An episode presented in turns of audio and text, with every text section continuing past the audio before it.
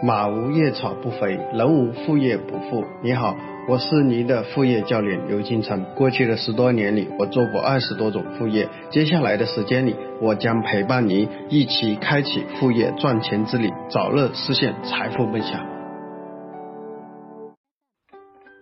大家好，今天我们给大家分享的是我们第一个副业项目，主题是全职宝妈倒卖二手。月赚三百加，收入比老公高。在课程之前，我想做两点说明：第一，我们所有的案例皆为真人案例，为了保护隐私，我们案例中采用的是化名；第二，我们后面的项目课程主要分为四部分，第一部分是属于案例故事，我给大家讲一下整个案例的故事；第二部分。我们给大家讲的是操作的拆解，就是手把手教大家，如果你要去做这个副业项目，怎么去做？一二三四五，给大家列出步骤来。第三部分是关于风险提示，每一个项目，有些项目需要有一定的投入，有些是不需要。当然，我会给大家有做这个风险提示。第四部分就是大家如果去做这个项目，我们叫副业的实操。就是我们课后的作业，希望大家每一个项目听完以后，如果你觉得你有想法，你可以去进行一个操作。那接下来呢，我们开始今天的这个课程内容。那今天我们的课程内容分享的是关于一个倒卖二手的项目。这是我的一个朋友的妻子。那有一次呢，在吃饭，我们两家啊一起去吃饭的时候，就。他就跟我透露了这样一个项目，那呢，在现场我就对他进行了一个简单的采访。那接下来呢，我们还原整个故事的过程。我这个朋友的妻子叫赵燕，原本是在一家私企上班，多年过去了以后，但是他的工作、薪水啊等等之类却毫无变化，一个月平均就三千多块钱，房贷和车贷的压力也比较大。所以比较郁闷的，他就只能跟一帮有这个类似经历的朋友聊得来，动辄抱怨老公、抱怨婆婆、大吐职场苦水。像赵燕这样的一群负能量爆棚的这个女人圈，他们这些人不在乎形象，也不不在乎心态。我们有一个统称的叫做懒妻，正常人我称之为懒妻。直到有一天，矛盾彻底的爆发。因为当时呢，赵燕在网上看到了一个价格两千多块钱的这种儿童平衡车，小孩子喜欢玩平衡车，他想买给他儿子作为生日礼物。见妻子整大手大脚花钱，又不爱做家务，又喜欢抱怨，所以她老公就是我朋友叫老徐，开始抱怨她，她婆婆也跟着附和来抱怨她，所以压抑的情绪瞬间爆发，赵燕就是大吵一顿。闹离婚，闹回娘家，想到结婚之前老公拿自己当个宝，婚后却各种嫌弃，赵燕特别委屈，大哭了一场。其实说到底还是因为自己不赚钱，她暗暗下决心要找一点可以赚钱的事去增加自己的收入。上班后，赵燕呢想。跟同事沟通，他说我想申请调到薪资比较高的这个销售部去。他把这个想法透露给他一个非常要好的这个女同事，他的同事却好心的劝他说：“哎呀，现在销售部门压力比较大，如果你做不好，可能工资也不稳定。”听了同事的话呢，赵燕又打起了退堂鼓，觉觉得呢继续待在工资不高，但压力没那么大。工作比较清闲的售后客服部，其实赵燕的朋友圈其实不乏优秀的这个朋友，有一些在投资公司上班的，也有在世界五百强公司上班的，还有一些是创业当老板的。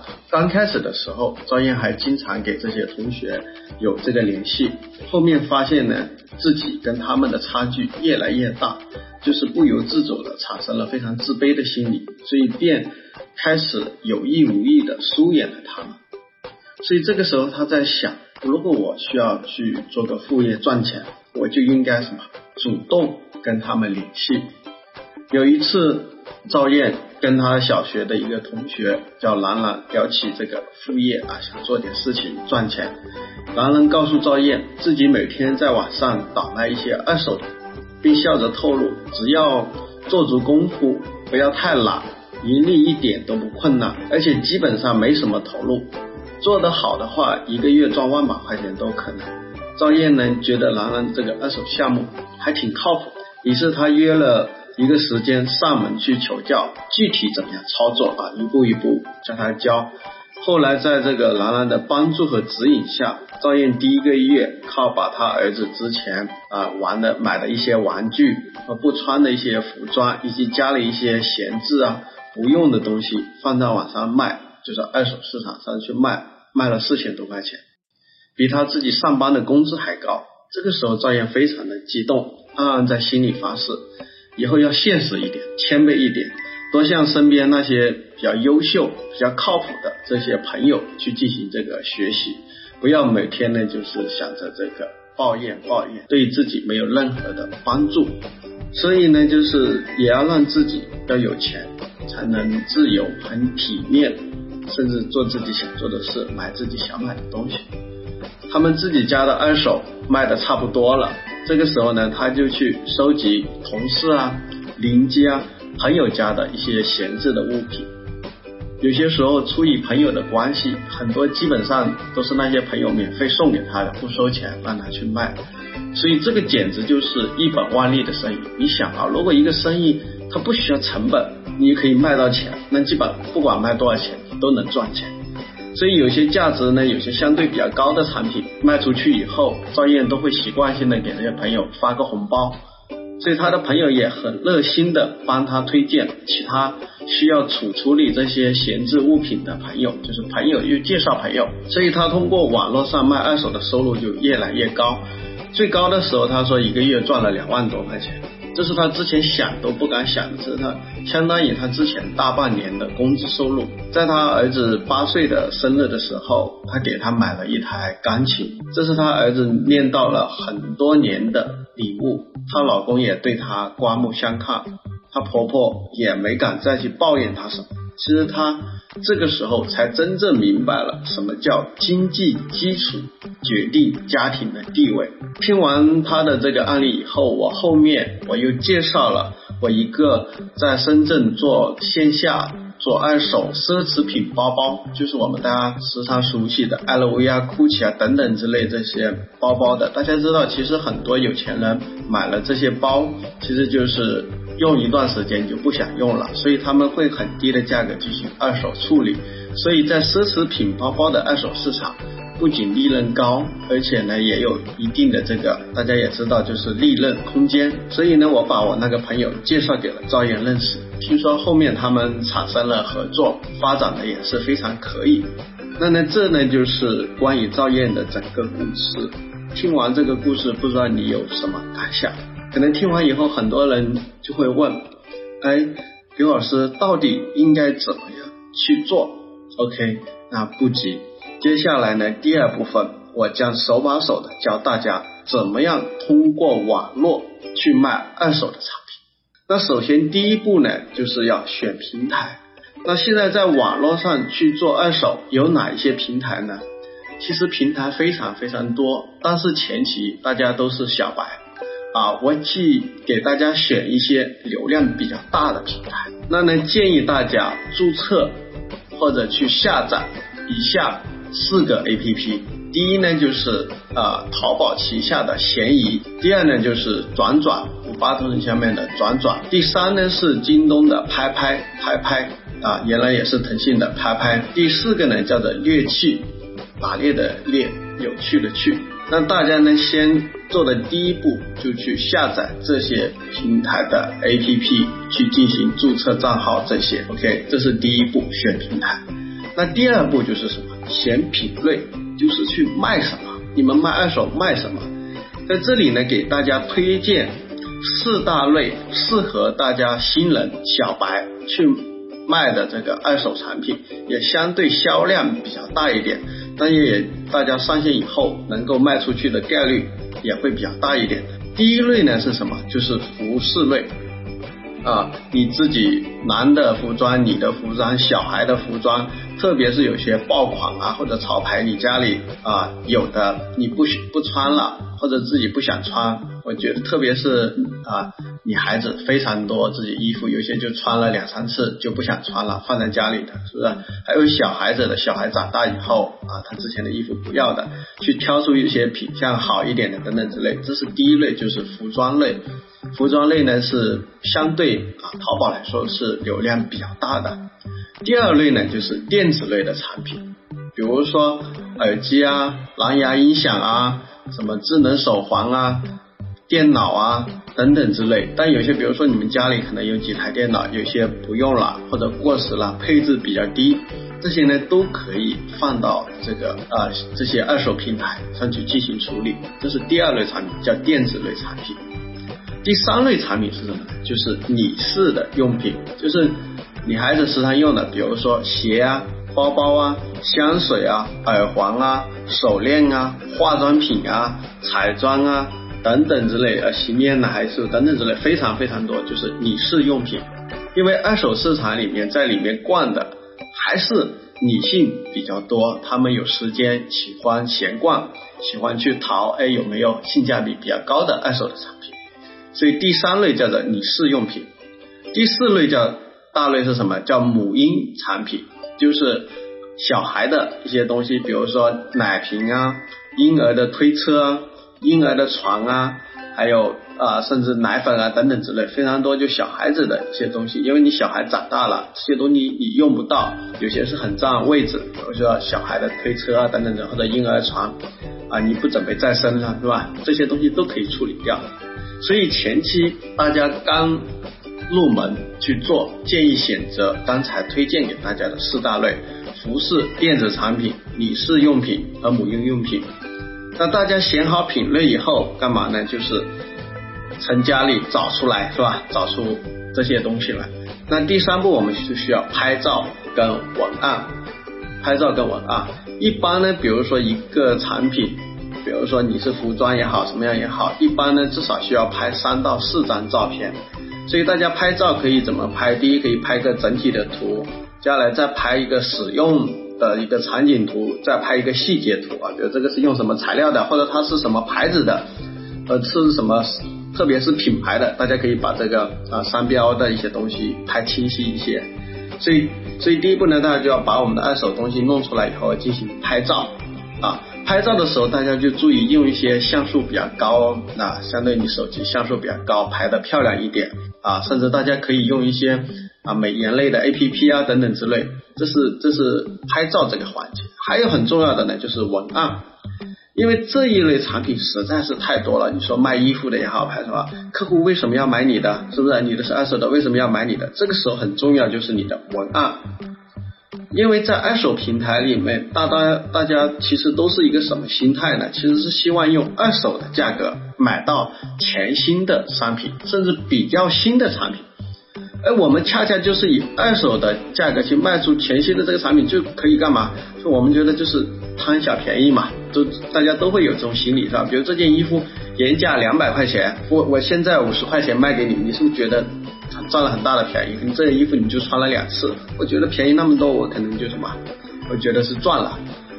就所以这个时候就一定要大家把文案去写好，写的有趣啊。比如说，大家可以这样说，我之前看过一个文案是这样的，他说呢买了一件衣服准备送给女朋友啊做生日礼物，但是前两天呢就是吵架分手了，所以拿到手的时候呢，因为我把那个标牌给摘了，就是退不了货了。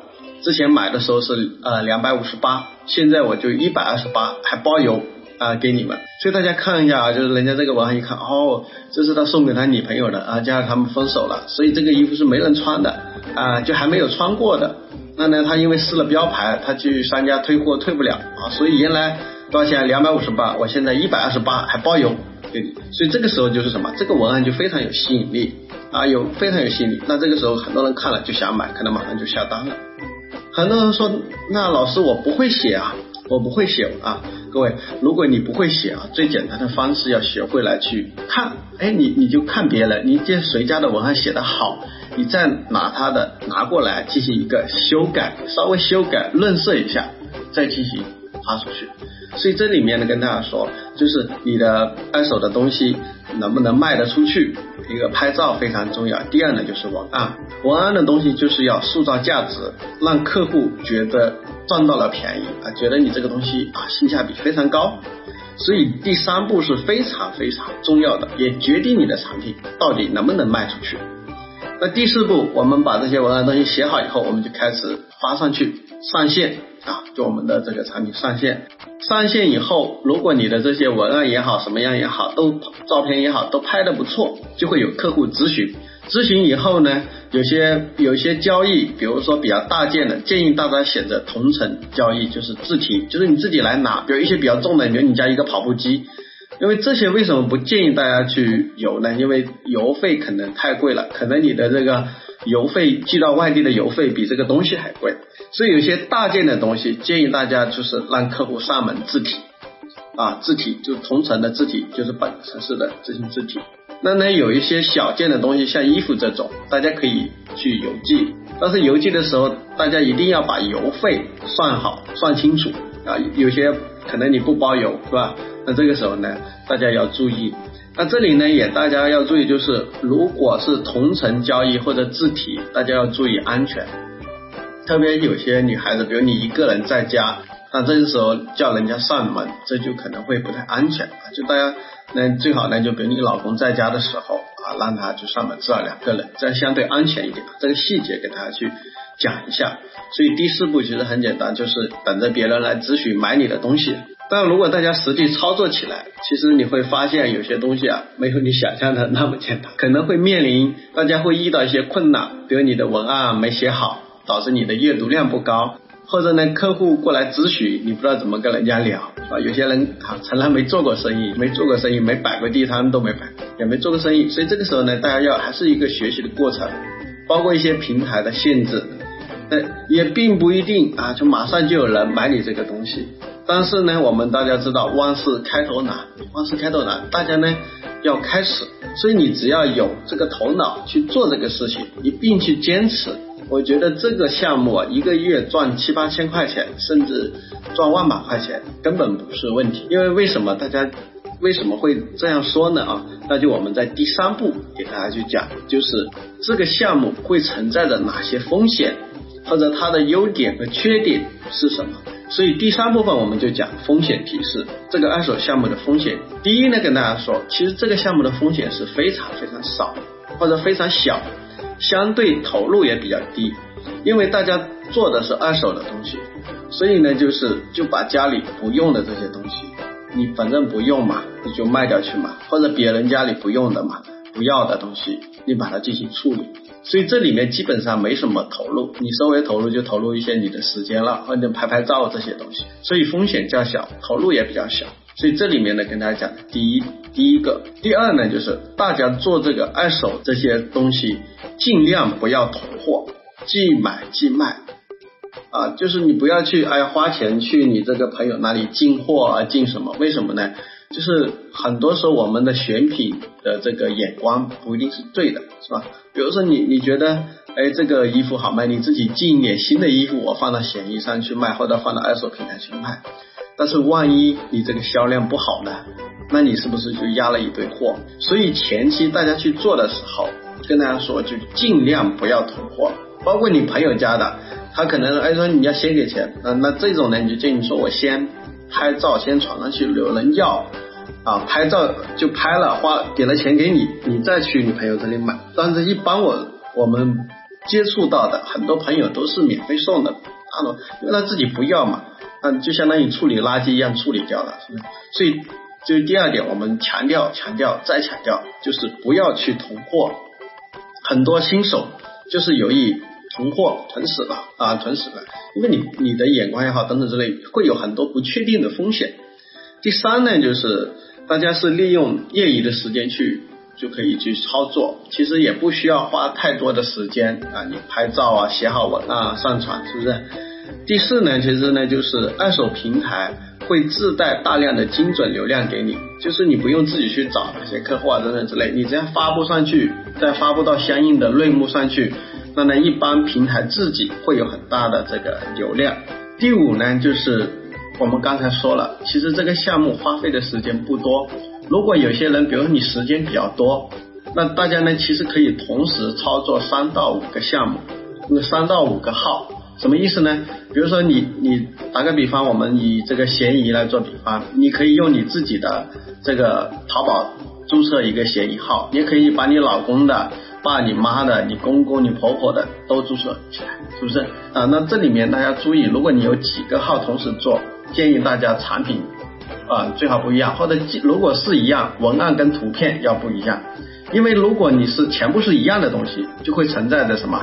你这个人是发骚扰信息，这个时候有可能会被屏蔽你的账号的风险。所以大家呢可以比如说刚才说的，比如一个产品，你可以拍六张图。啊，拍六张图啊，比如说这里用三张，这个号用三张，这个号另外一个号用另外三张，你文案也都要不一样。那这样的话呢，才符合平台的一些规则。所以大家如果时间足够充裕的话，就可以什么，就多做几个号。这个呢是关于这个项目的一些风险和优缺点的一个分析。接下来到了我们第四步，我们需要今天的一个作业，就是我们副业的实操。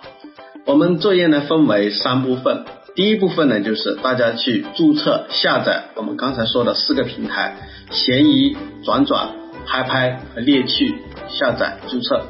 第二呢，从你们家里找出四十件闲置的东西，就是你不要的啊，服装也好，化妆品也好，什么样也好，什么电器也好，什么样 OK。就刚才说，最好在我们刚才那四大类目里面去选，就是找出四十件你家不要的。